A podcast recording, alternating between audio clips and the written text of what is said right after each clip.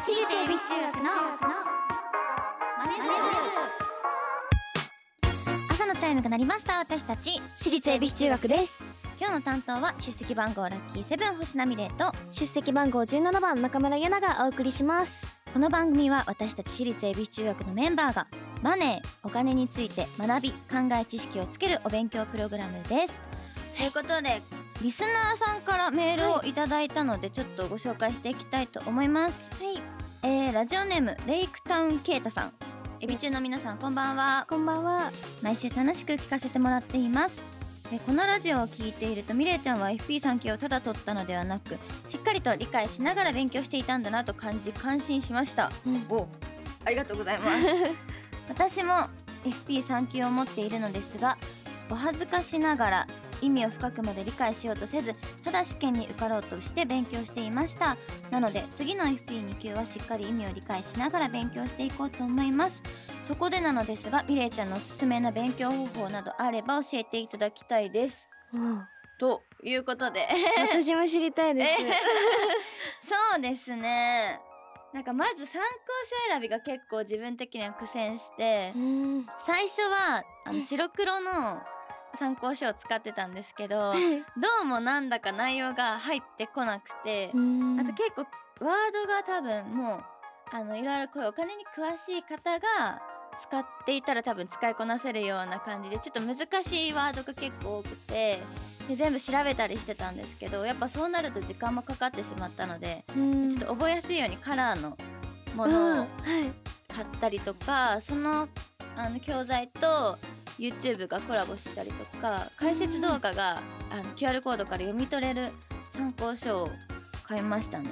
あとは過去問をめちゃめちゃたくさんやってでなんかまあそこであのスタッフの皆さんと勉強会でみんなで解いたりとかしてなんかあのこういう出題傾向があるんだっていうのが大体分かってくるのでその単語を覚える時もなんかこれはこういうところに注意して覚えようとかそういうのが分かったかなって思いますね。あとはアプリ？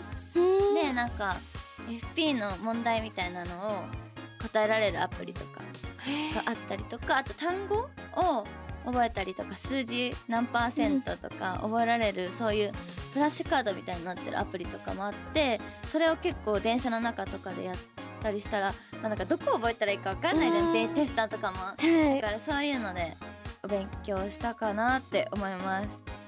そんなに多分勉強時間は取れてなかったんですけど結構効率よくできた感じがするのでなんか授業を見ながらというかそういう YouTube 見ながらできてたのは結構それこそ理解が深まるっていう、ただ単語を覚えるんじゃなくてこれはこうだからってつながって覚えられるから結構今 FP2 級も今勉強中なんですけど3級の時にああったあったみたいなそういう風に結構つなげて覚えられるからおすすめです。うん なんか普通に FP の試験だけじゃなくて学校の勉強とかでも使えそうでえ。すごい参考になりました。どう？学校の勉強あれ？試験はもう終わっ試験はもうすぐなんです。でも全然復習とかしてなかったからもう1学期の分とか全部わかんないたです。多いよね高校生って今考えると。よくあんな覚えられてたなと思うもん。でちょっと空き時間に私たちは頑張りましょ頑う張ります。そんな感じですかね。参考になったらえ嬉しいなと思います。はい毎回お題を決めて予習メンバーが先生となって勉強していきます。本日のテーマはマネ部冬季講習1日目。投資って何？そしてこのマネ部でお金を勉強していつかは自分たちで事業計画まで立てられるようになりましょう。番組ではメッセージをお待ちしています。メンバーと一緒に学びたいお金にまつわる疑問質問お待ちしています。ラジオ日経エビチューマネブホームページメッセージフォームからまた SNS ハッシュタグエビチューマネブでお待ちしています。それでは私立恵比寿中学のマネ部今日も始めていきましょう。ゆな修行の挨拶お願いします。起立気をつけ礼私立恵比寿中学のマネ部。この番組は東京証券取引所の協力でお送りします。アリとキリギリス。諸君海が綺麗だな。おやキリギリス君じゃないか。アリ課長ご無沙汰しております。課長はやめてくれよ。もう僕は引退したんだから。だが現役時代から資産形成を続けていたので日々の暮らしに不自由はしていないんです私もファイヤーしたつもりでしたが今は起業の道を選び社員たちと一緒に上場を目指して頑張ってます。お互い頑張ってきたんだね。なんだあれは？JPX マネブラボ役立つお金の情報がいっぱい。社員の研修に使えますね。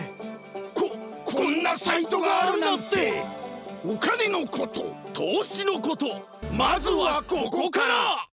総合金融経済教育ポータルサイト JPX マネブラボ。投資に関する最終決定はご自身の判断でなさいますようお願いします。東京証券取引所。私立恵比寿中学の。SNS ハッシュタグエビチューマネブでお待ちしています今日の。授業はマネ部冬季講習1日目。投資って何？ガラガラガラガラ。星野先生です。今から冬季講習を始めます。はーい。しっかり時間通りに来てますね。さすが中村さんです。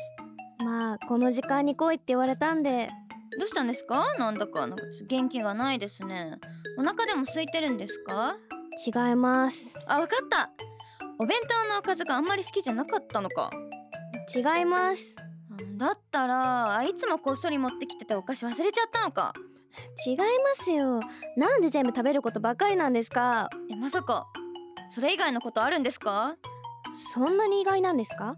そうじゃないですよ。それじゃあ一体何なんですか？今日は冬季講習じゃないですか、うんそうですね。なんで生徒が私だけなんですか？呼び出されたの私だけなんですか？うんまあそれね中村さんはほら途中からこの学校に転入してきたでしょ？だからこれは中村さんが少しでも遅れを取り戻そうと星名先生が特別に用意した冬季講習です。確かにお金のことはまだ勉強したてですけどだったら私以外にも同じ時期に転入してきた生徒がいますよね。なんで私だけわざわざ呼ばれたんですかそれは大人の事情です何ですか大人の事情って大人の事情に巻き込まないでください。細かいことは気にしないで。さあ講習を始めますよ。はーい。それでは、えー、ゆなもこれまでね投資について勉強してきましたが改めて質問です。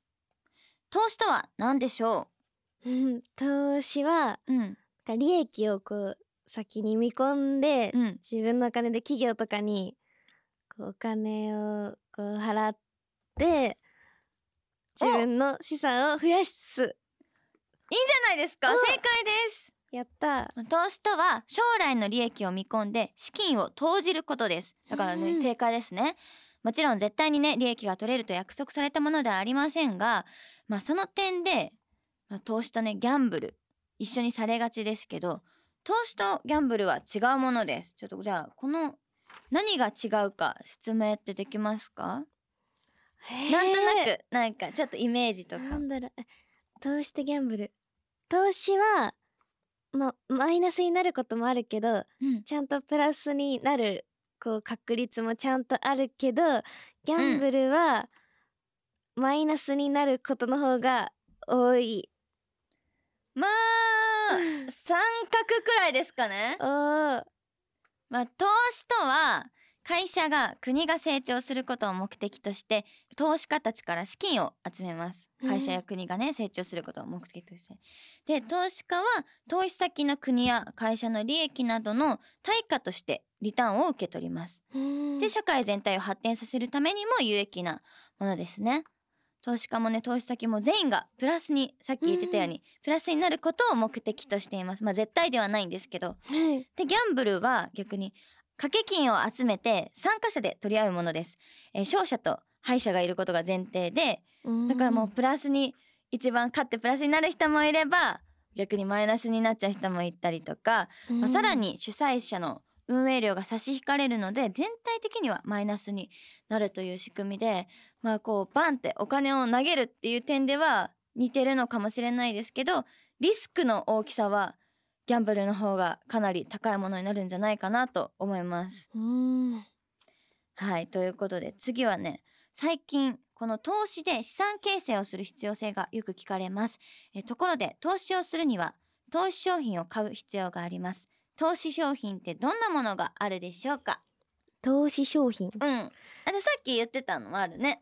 株式うん。とかあとは債券お。とか。お。あは聞いたことあります。とはお家とかのね。あお家とかの？不動産とか。不動産？あせまあ例えばですけど正解は預貯金、まあ、銀行に預けてるーお金、うん。あと株式入れましたね。株式。あと投資信託。あと債券。そして不動産。コモディティって言われる、まあ、原油とか金穀物とかの先物の商品とかですかね。じゃあ一つずつ見ていきたいと思いますが、まあ、ゆなが言ってくれてる株式株式はですね会社が、えー活動資金を集めるために発行されるものです。そして投資信託投資家から集めたお金を資産運用の専門家がまとめて投資運用するものです。そしてさっき出てきました債券。えー国や企業などが必要な資金を調達するために投資家からお金を借りる際に発行する証券となっています。はいということでですね投資には、まあ、リスクとリターンがやっぱりギャンブルよりはないかもしれませんがつきものですね、まあリスクが大きければその分リターンも大きく反対にリスクが小さければその分リターンも小さいと言われています。ではここで預貯金株式投資信託債券をリスクが小さい順に並べてみてください。あーどうなんだろう。預貯金が一番リスクが小さいかなって思うんですけど、うんその後がわからないです。なんだろうな。でも投資信託はうん。自分じゃなくてこう専門家の人がやってくれるから、うん。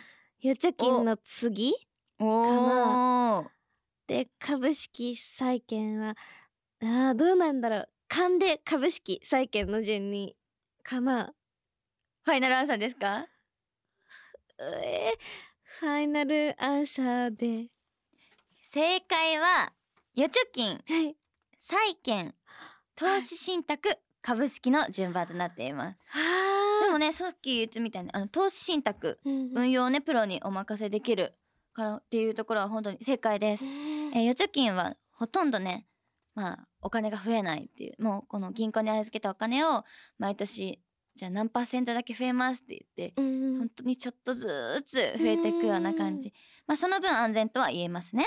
そして株式はですねリスクが大きい分うまくいけば一気に資産が増える可能性があります。まあどれにどれくらいを投資すればいいのかそのバランスは人によって違います。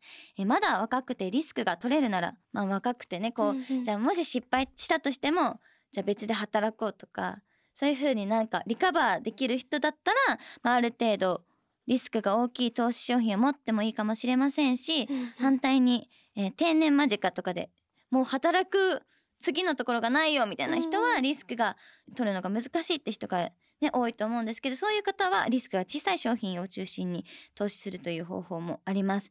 まあ、その点はねこの番組でも何回も言ってますけど自分の生活とかいろいろ見返して自己責任でよく考えて投資していくことが大事だなと思います。はいはいちなみにねまあさっき話にも出てきましたけど運用をお任せできる投資信託が投資初心者には人気のようです。まあ投資信託にもいろいろ種類があるので自分に合うものはどれかよく調べることが重要となっています。はい。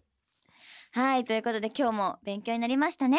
最後に今日のマネ部、えー、冬季講習1日目投資って何？星名先生なりにまとめるとゆな結構投資分かってますね。あやったー。これからも勉強していきましょう。はい。次回もしっかりお勉強していきたいと思います。ラジオ日経私立恵比寿中学のマネ部。私立恵比寿中学のマネ私立恵比寿中学のマネ部エンディングです。はいということで。えめちゃくちゃ優秀じゃないですか？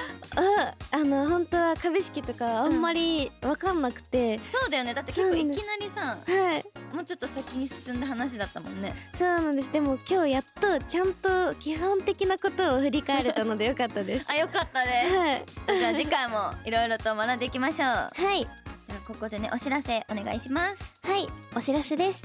1月31日に私立恵比寿中学15枚目シングル「東京ズウェイ」2月28日に8枚目となるアルバム「インディゴアワー」が発売されます。そして2月23日にはファンクラブ限定イベントエビ中メンバーの自習がパシフィコ横浜国立大ホールにて行われます。詳しくは私立恵比寿中学オフィシャルサイトをチェックしてください。ここで次回の宿題を発表します。宿題はマネ部冬季講習2日目。株式投資って何？です。番組ではメッセージをお待ちしています。今日の授業の感想次回の宿題についてエビチューメンバーへのメッセージ宛先はラジオ日経エビチューマネブホームページメッセージフォームからまた SNS ハッシュタグエビチューマネブでお待ちしています。それではまた来週お会いしましょう。私立恵比寿中学のマネ部。ここまでのお相手は出席番号ラッキーセブン星名美玲と出席番号17番中村ゆなでした。お疲れ様でした。私立恵比寿中学のマネ部この番組は東京証券取引所の協力でお送りしました。投資に関するご判断はご自身の責任において行われますようお願いいたします。